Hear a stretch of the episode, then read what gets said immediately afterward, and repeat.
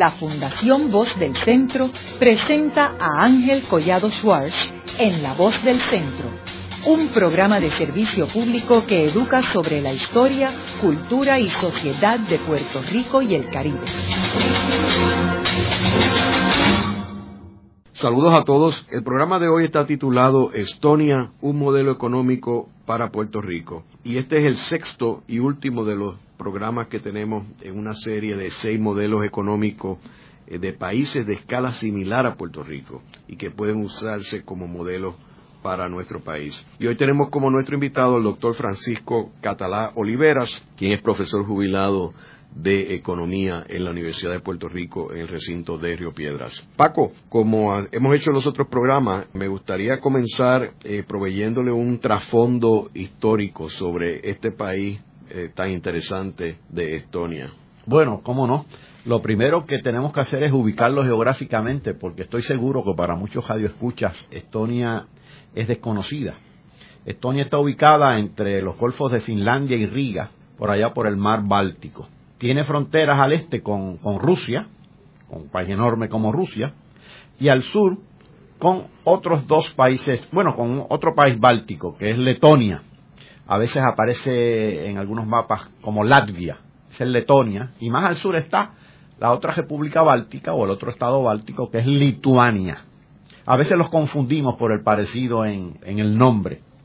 Pues Estonia es la más pequeña de esas repúblicas bálticas solamente tiene un millón trescientos mil habitantes. De hecho, es la que menos habitantes tiene de los seis países que hemos visto. Ciertamente es una población bien modesta. Y la historia de este pequeño país es verdaderamente difícil, azarosa diría yo.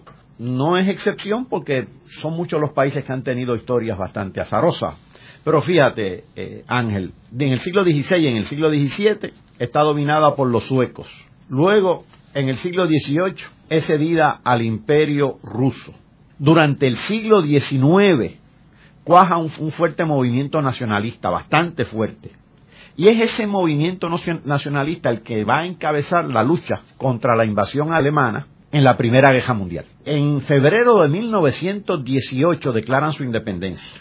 Tienen que defender la misma ante los propósitos de anexión de la Unión Soviética. Por fin, la Unión Soviética reconoce la independencia de Estonia en el 1920 y Estonia logra ser independiente por un periodo más o menos de 18 o 20 años, hasta el 40, cuando es anexada por la Unión Soviética. A esta anexión, por cierto, sirvió de antesala a un infame pacto, el famoso pacto ruso-alemán, que fue suscrito en el 1939 que luego los alemanes se ocuparon de violarlo porque eh, le declararon la guerra también a la Unión Soviética. Bajo el dominio soviético no fueron pocos los conflictos. Muchos productores estonios que se resistían a las políticas de Stalin fueron a tener con sus huesos a regiones lejanas de la Unión Soviética, como todos sabemos. Eso bajo Stalin. Luego, bajo la gestión de Brezhnev, eh, a principios de la década de 1980, la oposición a la Unión Soviética en Estonia se desarrolló en el clandestinaje. Para los últimos años de la década del 80 se funda un, partido que se conoció como el Partido de la Independencia y también se funda un Frente Popular compuesto, y esto es interesante, por nacionalistas y por comunistas, ambos promoviendo la separación de la Unión Soviética. Todos estos factores, junto a la desestabilización que se da en la Unión Soviética en el año 90 y en el 91, pues sirvieron de puerta para que Estonia eh, declarara su independencia el 20 de agosto de 1991. En ese mismo año, en el 91, ingresa a la Organización de las Naciones Unidas. Y en ese mismo año empieza una interesante historia post-socialista o post-régimen soviético una historia moderna, por así decirlo, pero eh, moderna en el sentido más inmediato de esa expresión en ese pequeño país que a mí me parece que es aleccionador.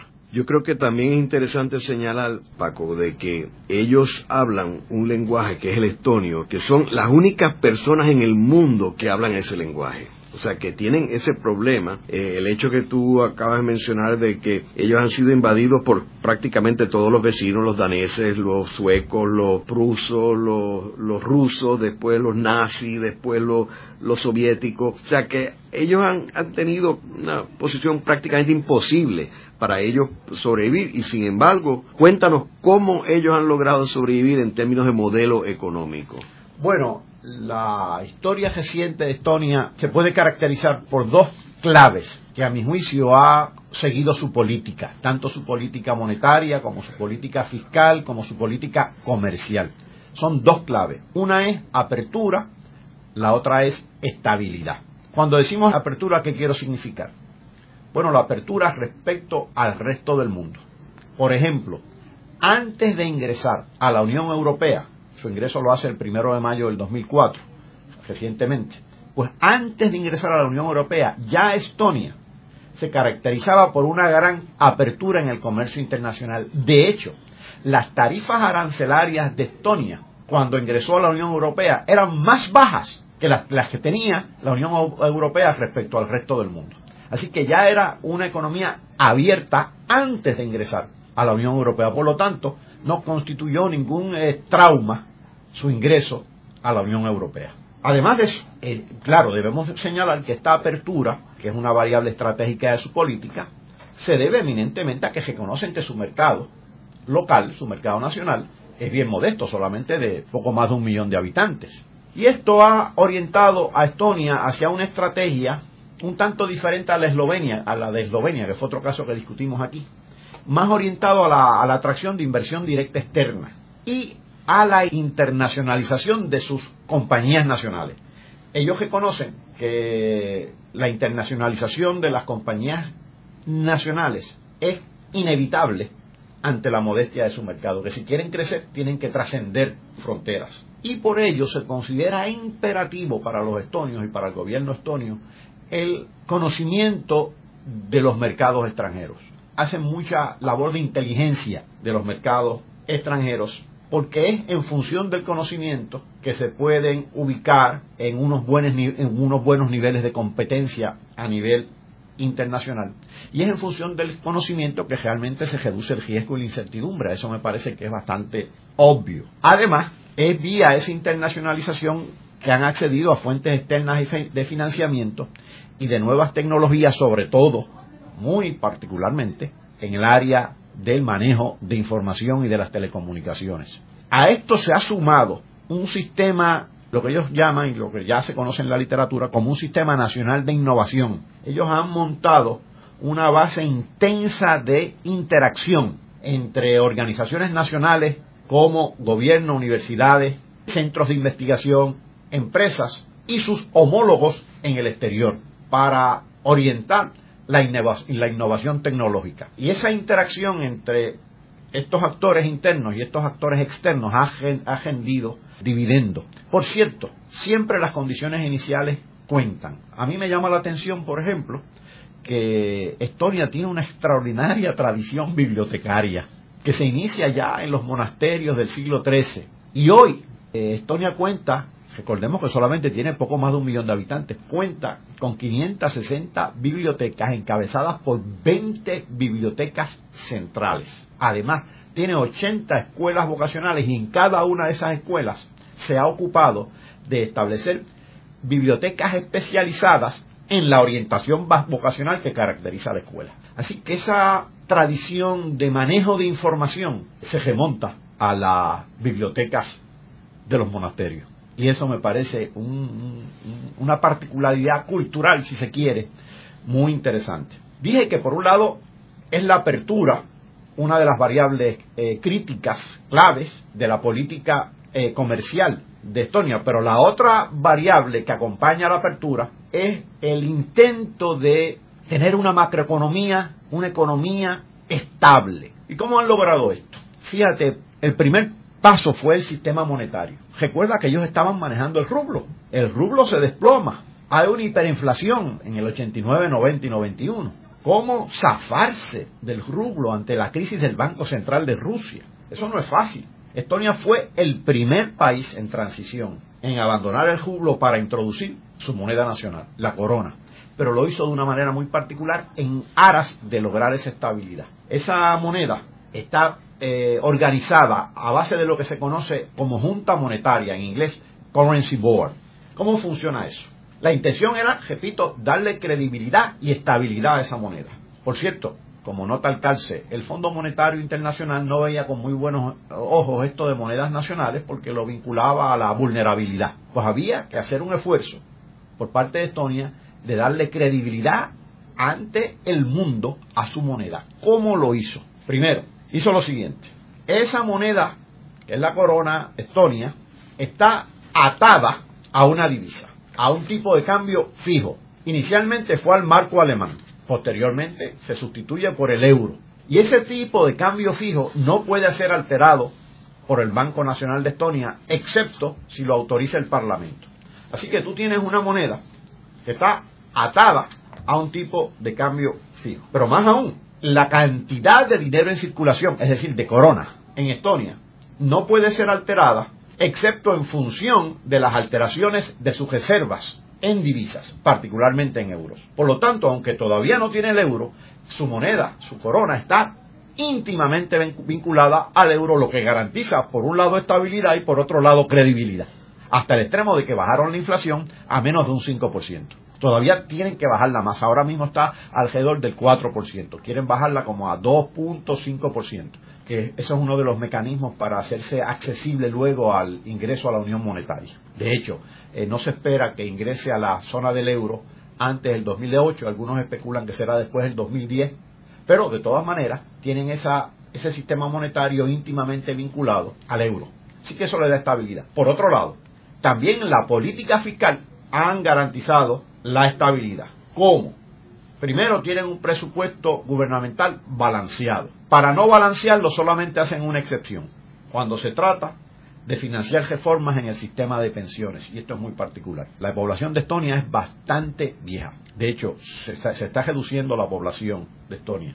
Y ese es un problema con el que ellos están manejando. Tienen un buen sistema de pensiones y la excepción que hacen en el manejo presupuestario en función de ese balance que quieren mantener es solamente si tienen que financiar aumentos en pensiones. Pero ahora mismo tienen un superávit en su presupuesto, eh, en el presupuesto del gobierno central. Así que ellos han logrado combinar una serie de objetivos orientados al empleo, al crecimiento, pero en función o montados en una estabilidad monetaria y en una estabilidad fiscal extraordinaria. Y me parece que ese es el manejo estratégico clave que ha utilizado Estonia. Algunos la acusan de tener una política fiscal muy pasiva en función de ese presupuesto balanceado. Pero era que tenían que lograr esa estabilidad porque habían salido de la debacle del rublo y del requebrajamiento de la Unión Soviética. No era fácil. Es importante señalar, Paco, que no solamente era que pertenecía a la Unión Soviética, sino que tenía un sistema económico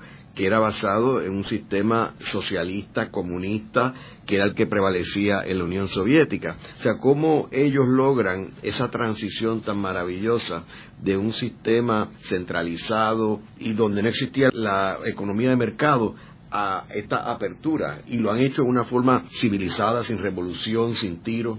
Sí, esta transición realmente envuelve muchas variables. En el campo político recuerda que ya habían constituido partidos, aunque en clandestinaje algunos, antes de la transición, lo cual en la transición les ayuda políticamente, porque ya tienen esa tradición aunque hubiera estado en el clandestinaje.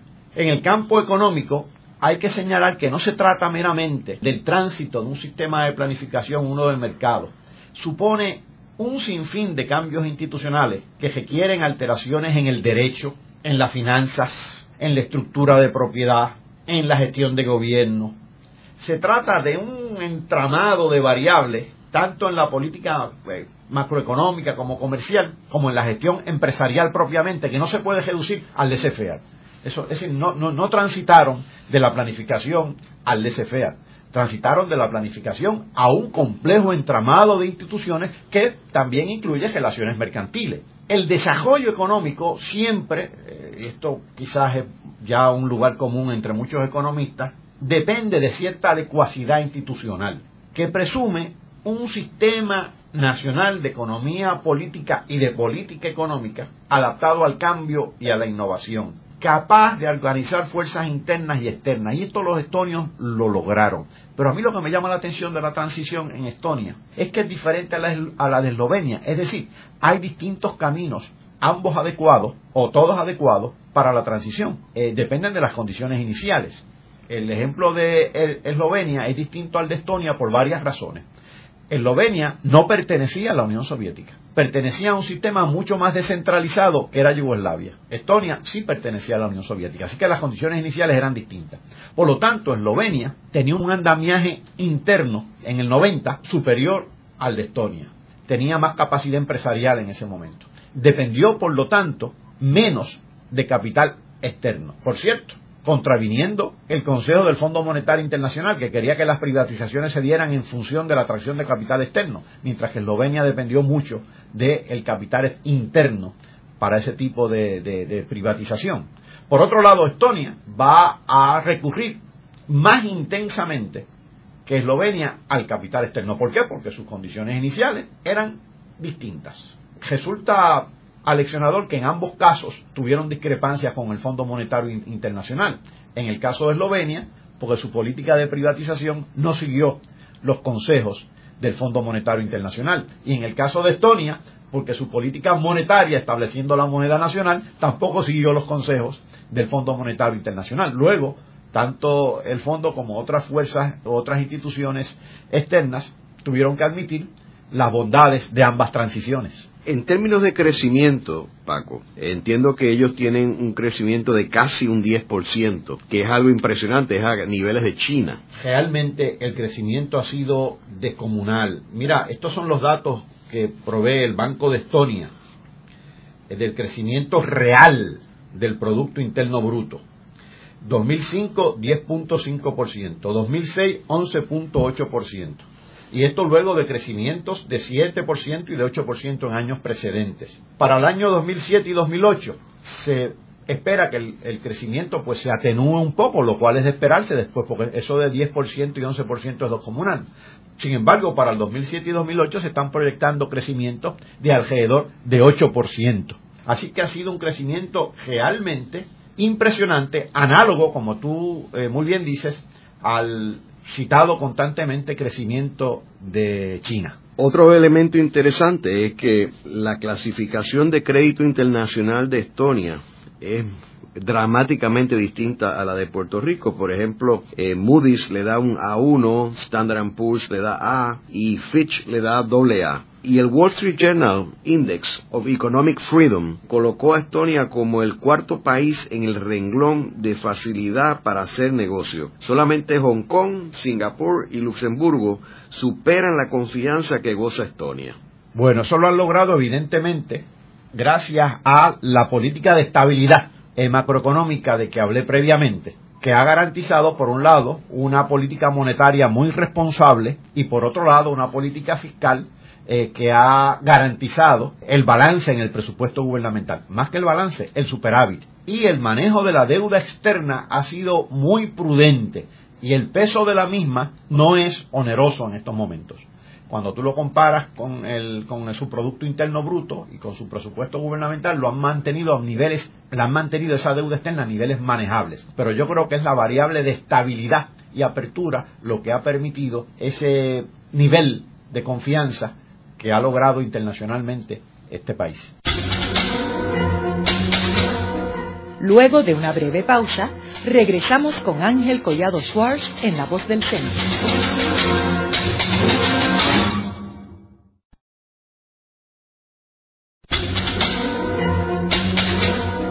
Regresamos con Ángel Collado Schwartz en La Voz del Centro. Continuamos con el programa de hoy titulado Estonia, un modelo económico para Puerto Rico. Hoy con nuestro invitado, el doctor Francisco Catalá Oliveras, profesor jubilado de la Universidad de Puerto Rico en el recinto de Río Piedras. Paco, ¿cuál es la situación en términos del empleo y desempleo de Estonia? Bueno, fíjate, el desempleo era alto hasta hace pocos años. Y cuando digo pocos años estoy hablando de tres o cuatro o cinco años atrás. De hecho, hace cuatro años atrás era como de un 10%. Y ya anda por un 5%, alrededor del 5%. Y de hecho, se está anticipando escasez de mano de obra. ¿Por qué se está anticipando escasez de mano de obra? Bueno, porque realmente ha habido un gran, ya señalamos el crecimiento, y ese crecimiento en parte ha estado alimentado por una expansión extraordinaria en la demanda interna en la propia Estonia. El sector de construcción, el sector comercial, el sector industrial están en franco crecimiento. El crecimiento del consumo privado está proyectado en 15% para el año 2007-2008. Eso es enorme. Y esto está asociado al crecimiento en el empleo en todos esos sectores y el crecimiento en los ingresos y a mayor disponibilidad de crédito. Recuerda que con la transición se da también una revolución, por así decirlo, en el sistema financiero. También está asumiendo importancia en la generación de más demanda el aumento en las pensiones. Recuerda que ya te dije que es una población relativamente envejecida. Este dinamismo de la demanda interna, por un lado, genera ese gran crecimiento, por otro lado, como aumenta la demanda, sí está provocando cierto desbalance en la, en la cuenta corriente, es decir, en las exportaciones e importaciones. Está importando más de lo que exporta Eslovenia, aunque han aumentado, han aumentado las exportaciones, las importaciones han aumentado, han aumentado más y eso se ha traducido en un desbalance en la cuenta corriente compensado en parte por remesas que reciben del exterior, tanto de inversiones como de trabajadores que tienen en el exterior también, de migrantes anteriores a este boom reciente. La tasa de desempleo ha ido descendiendo en Estonia. Y coincidiendo con esto, y esto me parece interesante, ha aumentado también el salario real, de manera descomunal. El salario real en Estonia ha estado aumentando a una tasa de alrededor 8% anual, lo que dramatiza el enorme dinamismo de esa economía. Es decir, por un lado han logrado reducir el desempleo, por otro lado han logrado aumentar los salarios reales, que probablemente continúen en aumento porque se anticipa, como ya te dije, escasez de mano de obra. En estos momentos el ingreso nacional bruto per cápita de Estonia para el año 2005, según el Banco Mundial, era de 9.100 dólares. Eso es un ingreso per cápita todavía relativamente modesto, pero ya colocándose en la, en la clase media, por decirlo así. Cuando se expresa sobre la base de paridad de poder adquisitivo, que es un mecanismo técnico que utiliza el Banco Mundial para hacer comparaciones internacionales, pues se ubica en un ingreso nacional bruto per cápita de 15.420 dólares. Así que eso habla bien de esta economía. Vale señalar también que Estonia refleja una excelente distribución del ingreso. De hecho, su índice Gini es de 33, que es un índice considerablemente bajo, lo que eh, demuestra, mientras más bajo sea ese índice, menos desigualdad hay en la distribución del ingreso. Es un, índice muy, muy bueno. Paco, tú sabes que un detalle interesante de, Estonia es que ellos le dedican una alta prioridad al sistema educativo y a eh, que las nuevas generaciones tengan todos los conocimientos necesarios para poder este, continuar progresando en el país. Pero a mí lo que, lo que me parece importante en el caso de ellos es que esa estrategia de ellos de tener un país educado está armonizado a oportunidades de empleo. O sea, dentro de una economía de conocimiento, una inversión en infraestructura, ellos paralelamente van eh, trabajando las oportunidades a nivel de que va bajando la tasa de desempleo, según tú mencionas, que yo creo que ese es el gran problema que tiene Puerto Rico. O sea, Puerto Rico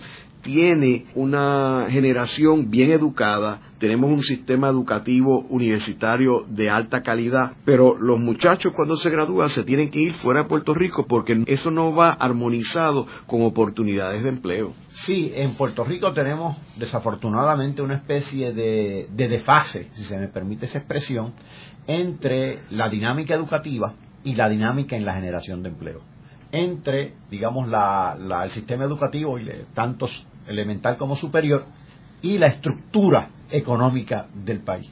Y ese desfase se traduce en desempleo por un lado y en flujo emigratorio por otro lado. En Estonia evidentemente han estado casando de manera bastante armónica la dinámica educativa con la dinámica económica. A mí me llama la atención, por ejemplo, que la estructura de servicios en Estonia, la exportación de servicios, es realmente notable. Déjame señalarte, por ejemplo, que para el año 1990 Estonia prácticamente no exportaba servicios. Para el año 2005 ya la exportación de servicios, según el Banco Mundial, sumaba más de 3 mil millones de dólares. Y sobre todo, servicios de transportación, servicios de seguros, servicios financieros y servicios vinculados a la industria de la comunicación y de la información. Y eso me parece realmente aleccionador. Como indicador de rezago en el caso de Puerto Rico, pues permíteme citarte una cifra que hemos citado en programas anteriores. Para el año 2005, en Puerto Rico, había 221 usuarios de Internet por cada mil habitantes. 221 en el 2005. En ese mismo año, en Estonia había 513, más del doble de los que hay en Puerto Rico. Más del doble. 221 por cada mil habitantes en Puerto Rico, 513 por cada mil habitantes en Estonia. Y eso me parece interesante. Es decir, ese uso intensivo de la tecnología de la, de la información y de las comunicaciones indica dos cosas. Un alto nivel educativo y dos, una gran apertura respecto al resto del mundo. Y yo tengo otro número que es que una tercera parte de los hogares tienen computadora que es una, una, cifra impresionante, y que tienen más de 700 lugares públicos que ofrecen acceso gratuito a la red por medio de conexión inalámbrica, y esto a alta velocidad, y que el 72% de los usuarios de Internet realizan sus transacciones bancarias a través de ella. El, tengo aquí una cifra, eh, complementa las tuyas, que el 75% de las escuelas del país tienen Internet. También el gobierno de Estonia es probablemente uno de los gobiernos más orientados hacia la tecnología. Ellos allí le llaman un e-government. Y en el 2000 el gabinete del gobierno decidió convocar sus reuniones sin papeles, eh, lo cual reemplazó por un sistema de manejo de información y documentos electrónicos. Allí tú puedes pagar tus contribuciones, tú puedes hacer prácticamente todas las transacciones que tú tienes que hacer con el gobierno, las puedes hacer a través de tu ordenador, que eso es impresionante. Eso es así. Y a la misma vez mantienen un gran sector agrícola, que eso también me parece importante, algo que hemos destacado al analizar otros países pequeños, lo cual es eh, aleccionador. Otro elemento importante es que el sistema contributivo de ellos es bien sencillo y ellos lo basan en una tasa fija de un 23% sobre el ingreso personal y corporativo. Así que no hay exenciones, no hay nada. Todo el mundo paga el 23%. Sí, es sencillo, es sencillo. Claro, con el ingreso a la Unión Europea se incorporó el ingreso sobre la contribución al, sobre el consumo, ¿no? Pero ciertamente la contribución sobre ingreso es un sistema bien sencillo, amplio, de base amplia y sencillo. Ellos también tienen, eh, como mencionaba, en términos de lo del e-government, que uno, las planillas sobre ingreso, todas se someten por el Internet. O sea, en tu ordenador no tienes que llenar los papeles eh, que está todo el mundo aquí corriendo en abril 15, entregando Hacienda, etcétera. Imagínate la economía, el ahorro que supone eso. están economizando papel, tiempo, esfuerzo. Y volviendo a esto de la economía de la economía basada en tecnología e información, Paco, ellos están atrayendo una cantidad de inversionistas extranjeros que están buscando oportunidades de inversión y son gente, de hecho, yo no, no recuerdo ahora algunos de los nombres, pero hay varias compañías bien exitosas de Europa que están basadas allí en Tallinn que es la capital, porque tienen un ofrecimiento a estas compañías bien innovador, este, hay mucha gente joven que tiene posiciones importantes en Estonia, se le han dado mucha oportunidad, aunque tienen una población envejeciente, como tú mencionas, tienen unas grandes oportunidades para la gente joven. Fíjate, ahí ha, habido un incidente reciente, lamentable creo yo, pero que dramatiza también el desarrollo tecnológico de Estonia. Y es que quizás tú debes haber leído en la prensa y los radio escucha el famoso incidente de la estatua del soldado, del soldado desconocido que está en una plaza de, la capital de Estonia y que lo mudan a un cementerio. No, no lo tumbaron, mm. simplemente fue una mudanza. Y eso provocó cierta malestar en Rusia y en la minoría rusa que vive en Estonia, que es una minoría considerable, entre un 25 y un 30% de la población total. es decir, es una minoría grande. ¿Y qué pasó?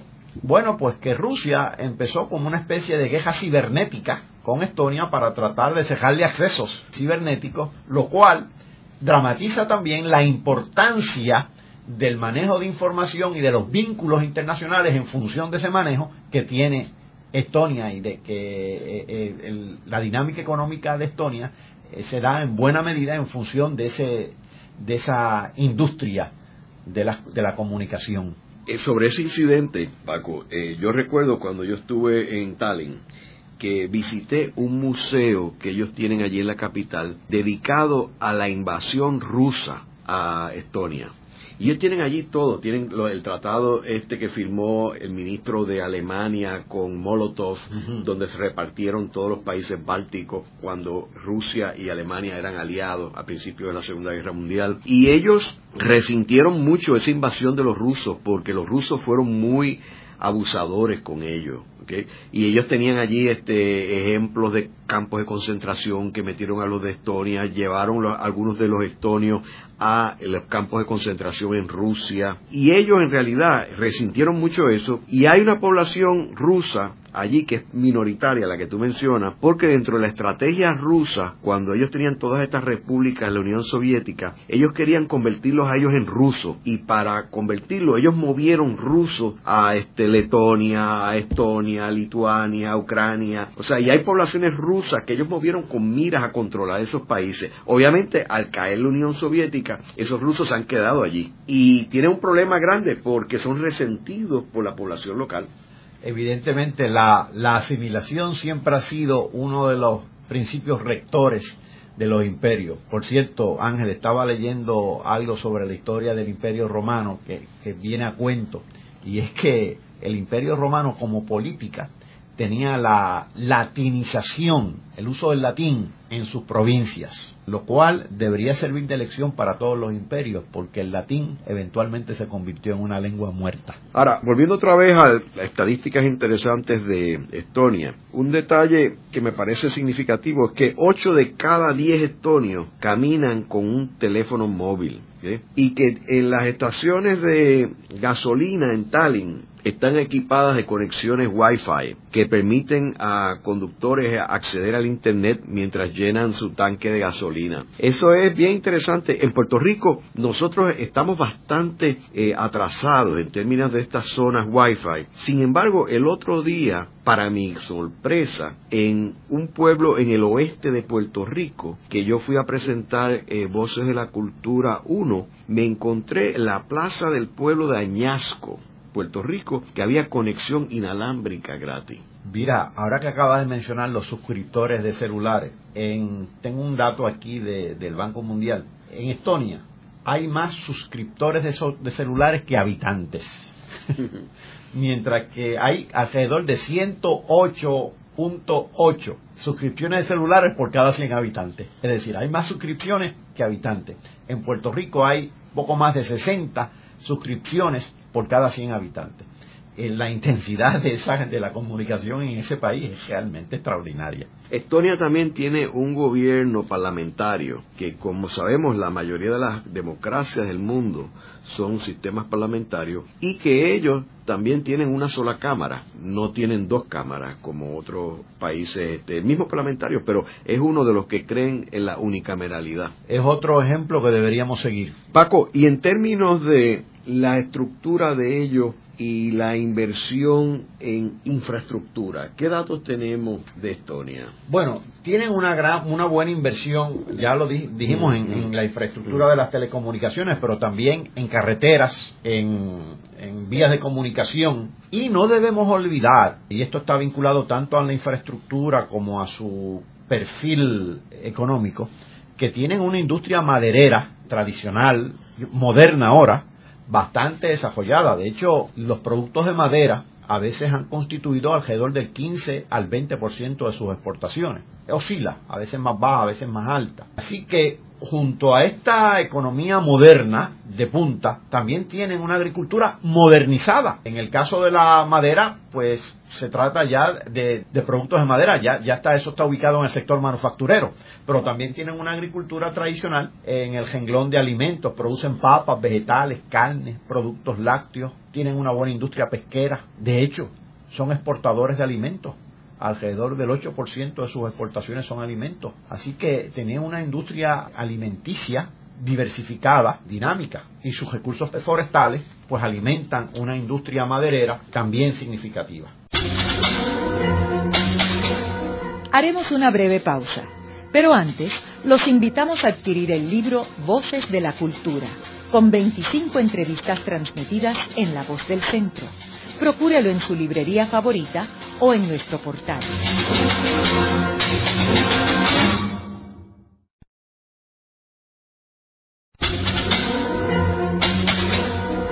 Están escuchando a Ángel Collado Schwartz en La Voz del Centro Ahora pueden accesar a toda hora y desde cualquier lugar la colección completa de un centenar de programas transmitidos por la voz del centro mediante nuestro portal www.vozdelcentro.org. Continuamos con el programa de hoy titulado Estonia, un modelo económico para Puerto Rico. Hoy con nuestro invitado, el doctor Francisco Catalá Oliveras, profesor jubilado de la Universidad de Puerto Rico en el recinto de Río Piedras. Paco, háblanos sobre la fuerza laboral de Estonia. Bueno, primero indiquemos que tiene una fuerza laboral, como ya lo habíamos dicho, bastante capacitada. Ahora, ¿cómo se distribuye? Tiene bastante fuerza laboral en una actividad que es intensiva en uso de mano de obra, que es la agricultura. Tiene un 11% de trabajadores en la agricultura. Como ya dije, hay un renglón de producción de, eh, de alimentos sobre todo, papas, vegetales, carnes, etcétera, y también tiene unos recursos forestales extraordinarios, lo cual nutre a una industria maderera que incluye muebles y demás. En la manufactura el empleo suma como un 20%. El grueso de los empleos en Estonia, y eso no nos debe sorprender ante lo que ya hemos dicho, es en los servicios, un 69%. No olvidemos que también es un gran exportador de servicios. Ahora bien, con un 11% de empleo en la agricultura, la agricultura constituye un 4, un 5, un 6%, varía, del Producto Interno Bruto con un 20% en la manufactura, esta manufactura constituye como un 30, un 29, un 30% del Producto Interno Bruto. Y con un 69% de empleo en los servicios, estos servicios constituyen alrededor de un 67% del Producto Interno Bruto. En la manufactura, estos empleados están sobre todo elaborando productos de madera porque tienen una industria forestal, una unos recursos forestales significativos y sobresalen también los productos vinculados a la informática y a las telecomunicaciones, eh, tienen una industria textil y tienen también producción de productos químicos. Por su parte, los servicios son encabezados por la transportación, los seguros, eh, las finanzas, y todos los servicios vinculados al manejo de información y las comunicaciones. Ciertamente, si uno fuera a destacar un sector, tanto en la manufactura como en los servicios, que ha dejado una gran huella en los años recientes en Estonia, pues tendría que destacar las telecomunicaciones y todo, todo el manejo de información. Paco, es importante resaltar que la fuerza laboral de Estonia es de 673 mil personas esto es cifras del 2006, del el archivo de la Agencia Central de Inteligencia. Eh, que eso viene siendo más o menos como el 50% de la población. Que vemos aquí un paralelo con Irlanda. Eh, Irlanda tenía 4 millones de personas y 2 millones de personas era la fuerza laboral. Fíjate, es un paralelo con Irlanda, es un paralelo con Singapur, es un paralelo con muchos de, las, de los países eh, relativamente pequeños y exitosos que hemos examinado. contrasta con la situación de Puerto Rico. En Puerto Rico, que tenemos 4 millones de habitantes, la fuerza laboral está girando en torno a un millón, un millón, un millón doscientos mil. Estaríamos hablando de un 25 a un 30%. Si fuera la mitad en Puerto Rico, como lo es en, Eslovenia, tendríamos una fuerza laboral de 2 millones de habitantes. Eh, ciertamente esto indica una tasa de participación en el mercado laboral muy baja en el caso de Puerto Rico, lo que ilustra varios problemas. Uno, incapacidad de esta economía de generar suficientes empleos. Dos, un fenómeno extraordinario de dependencia. Es curioso, en Puerto Rico tenemos una tasa de desempleo alta que coincide con una tasa de participación laboral baja. En todos estos países hemos visto todo lo contrario, como en este caso de Estonia. Tasas de desempleo en descenso con tasas de participación altas. ¿Y a qué tú crees que se debe eso, Paco? Bueno, yo creo que hay varios problemas aquí envueltos. En el caso de Puerto Rico, tenemos un vínculo con una economía rica que dicta unas pautas, dicta unos parámetros. Te voy a dar un ejemplo de uno de esos parámetros. Esta población va a cualificar para cupones de alimentos. Estos son los estándares, estos son los parámetros. Bueno, y de acuerdo a esos parámetros, pues digamos en el estado más pobre de Estados Unidos, Mississippi, pues cualificaría el 10 o el 12% de la población. Se traslada ese parámetro a Puerto Rico y cualifica el 50% de la población. No hay nada malo en recibir ayuda del Estado cuando unas personas no tienen empleo y, y necesitan satisfacer una serie de urgencias básicas. Eso es humano. Sin embargo, cuando eso va minando paulatinamente la cultura de trabajo y se convierte política pública el esfuerzo por cualificar para la dependencia, es decir, nuestro objetivo entonces es cualificar para la dependencia, no desarrollar el país. Eso va minando no únicamente la cultura de trabajo del país, va descalabrando la visión política del país. Pensamos, cuando pensamos en un comisionado residente, pensamos en que logre fondos de dependencia para Puerto Rico. No pensamos en un comisionado que nos vincule con mercados distintos para exportar cosas de Puerto Rico. Rara vez uno piensa en términos de dinamismo económico para Puerto Rico, de autogestión económica para Puerto Rico. Así que esto va deteriorando la visión política del país. Y a mí me parece que esas variables que son de carácter, que son intangibles, han ido tornando a la economía de este país en un fenómeno un tanto poroso, liviano, y la gestión política se ha reducido en cuanto a política comercial, en cuanto a política de desarrollo, al mínimo, mientras que la gestión de dependencia domina hasta los titulares de los periódicos y así no se puede desarrollar un país. Y yo creo que eso tiene un efecto en la iniciativa de la gente, en la motivación, o sea, tiene un factor psicológico que yo creo que es importantísimo, que Estonia, Eslovenia, los otros modelos que hemos discutido aquí, ellos lo utilizan para su beneficio, que es la motivación particularmente de la gente joven de que es un sitio donde hay oportunidades, donde hay futuro, que es algo que se pierde cuando tú tienes una sociedad, una economía basada en el mantengo. Eso es así. Y yo creo que hay otro elemento también que tiene que ver con la visión de mundo. Para Estonia, para Eslovenia, para Singapur, para, para y tantos otros países que no hemos mencionado aquí, cuando hablan del resto del mundo, se refieren a eso, al resto del mundo. En Puerto Rico, cuando se habla del exterior, nos referimos a un país que constituye el 6% de la población mundial, que es Estados Unidos. Un país importantísimo, al que hay que tener en cuenta, pero el mundo es mucho más amplio. Y cuando pensamos en mercados, tenemos que pensar en muchos mercados. Y cuando pensamos en, en fuentes de inversión, en fuentes de capital tenemos que pensar en muchas fuentes de capital. Y cuando pensamos en promoción de capital externo, tenemos que pensar en muchos mercados también. Yo creo que esta, que esta visión monocromática de Puerto Rico lo ha disminuido como país. Luego de la pausa, continuamos con Ángel Collado Schwartz en La Voz del Centro.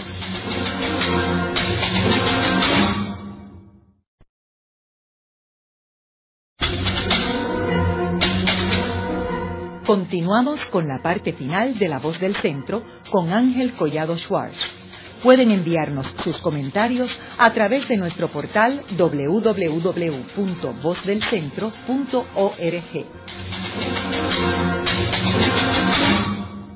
Continuamos con el programa de hoy titulado Estonia, un modelo económico para Puerto Rico. Hoy con nuestro invitado, el doctor Francisco Catalá Oliveras, profesor jubilado de la Universidad de Puerto Rico en el recinto de Río Piedras. Paco, me gustaría ahora hablar un poco sobre el comercio de Estonia. Como sabemos, lo que separa Estonia de Finlandia es un mar, ¿verdad? Creo que es el mar Báltico, ¿verdad? Correcto. Y entonces ellos tienen una transportación continua entre Finlandia y Estonia, más que dentro de sus propios vecinos, las otras repúblicas eh, bálticas. Y de hecho tienen hasta un ferry que va constantemente moviéndose entre Helsinki y Tallinn. ¿Cómo es esa dependencia comercial que tiene Estonia con Finlandia? Bueno, en primer lugar, el perfil de las exportaciones de Estonia es bastante diverso. Exporta maquinaria, exporta productos de madera, exporta papel, exporta textiles, exporta alimentos, exporta mobiliario, exporta productos químicos y exporta, como ya había señalado anteriormente, todos unos renglones de servicios. Entre ellos eh, se destacan los servicios eh, vinculados a la industria de la información, sus socios principales están encabezados, como ya dijimos, por uno de sus vecinos inmediatos, separado por el mar, que es Finlandia. A Finlandia exporta alrededor del 26% de sus exportaciones. Fíjate que, como en todos los países que hemos examinado, aunque Finlandia es el país principal, no se trata de que exporte el 50 o el 60 o el 70% a un solo mercado, siempre giran en torno al 25, 20, 30%, nunca algo desmedido. Eh, su segundo país importante en exportaciones es Suecia. También está Letonia, ya en cuarto, quinto, sexto lugar, más alejado está Rusia, Alemania, Lituania. Presumo que con Rusia quizás disminuya eh, el comercio en los próximos años y va a aumentar paulatinamente el, el, comercio a los otros socios de la Unión Europea, por razones obvias, porque ya Estonia desde el 2004 pertenece a la Unión Europea. A mí me parece interesante que en su política comercial Estonia ha expresado como uno de sus objetivos eh, no depender de su comercio en su comercio exterior de sus vecinos inmediatos como Finlandia. Claro, siempre considerarlo como un socio importante, quizás el más importante, pero tiene como eh, objetivo aumentar eh, sus exportaciones fuera de sus inmediaciones, fuera de sus vecinos inmediatos, a los otros socios europeos, pero inclusive también fuera de la Unión Europea. Recordemos que uno de los sellos distintivos de Estonia, aún antes de haber ingresado a la Unión Europea, era su apertura comercial. Y eso me parece que es clave. A la apertura añadíamos la estabilidad macroeconómica en función de su política monetaria y su política fiscal. Y a la apertura y a la estabilidad hay que añadirle un tercer elemento que también aparece en otros países que hemos examinado, y es la diversificación, tanto de sus mercados de exportación y de importación como de su perfil económico interno. Estábamos mencionando hace, poco que tiene una gran agricultura, que tiene una manufactura diversificada, que tiene unos servicios diversificados y estamos hablando de una población de solo 1.300.000 habitantes, poco más de un millón. Así que estamos hablando de una escala realmente modesta. Sin embargo, a pesar de esa escala, la diversidad de su economía es central, es un rasgo distintivo también. Yo diría que como política económica, todos estos países pequeños que hemos examinado, la diversidad asume una importancia estratégica central y rompe esa diversidad con el viejo prejuicio de que un mercado de escala modesta tiene que estar eh, especializado. No es que no haya áreas de especialidad, ya lo hemos destacado en Estonia, por ejemplo, las telecomunicaciones y la, toda la industria de la información, pero debe haber diversidad porque ya el mercado de estos países no está constituido exclusivamente o no está definido exclusivamente por sus fronteras nacionales. Con la apertura comercial que hoy día el mercado de estos países, pues es como hemos dicho en otras ocasiones, el mundo. Claro, y en ese mundo destacando cuáles son sus líneas de acceso más probables. Eso que tú señalas, Paco, yo creo que es bien importante de tener una economía y una fuerza laboral eh, balanceada y no tener todos los huevos en una canasta, que yo creo que es uno de los grandes problemas que hay en Puerto Rico. Porque una economía saludable tiene que tener una participación activa de la agricultura. Todos los países del mundo tienen una actividad agrícola importante. En Puerto Rico, como hemos mencionado anteriormente, la de nuestra es una marginal. Y el tipo de industria es importantísimo porque nosotros tenemos aquí todos los huevos una canasta la, la industria farmacéutica.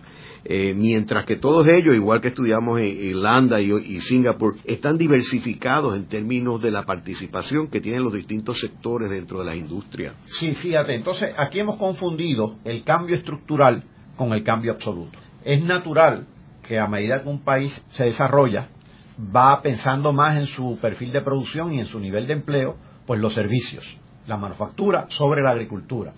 Pero eso es un cambio en el peso relativo. En el caso de Puerto Rico, ha habido cambio en el peso absoluto, es decir, la agricultura no es que haya descendido relativamente, es que se ha contraído absolutamente. Y eso me parece que es uno de los grandes errores de nuestro país. Por otro lado, como tú muy bien dices, no poner todos los huevos en una misma canasta. Aquí nos sentimos muy orgullosos de tener un sector farmacéutico grande. Bien, pero también eso abona a la poca diversificación, ya que el, grueso de nuestra manufactura ahora mismo son las farmacéuticas. El 70% de nuestras exportaciones provienen de las farmacéuticas. Si ese sector se ve afectado, pues no tenemos una diversidad suficiente para amortiguar el golpe.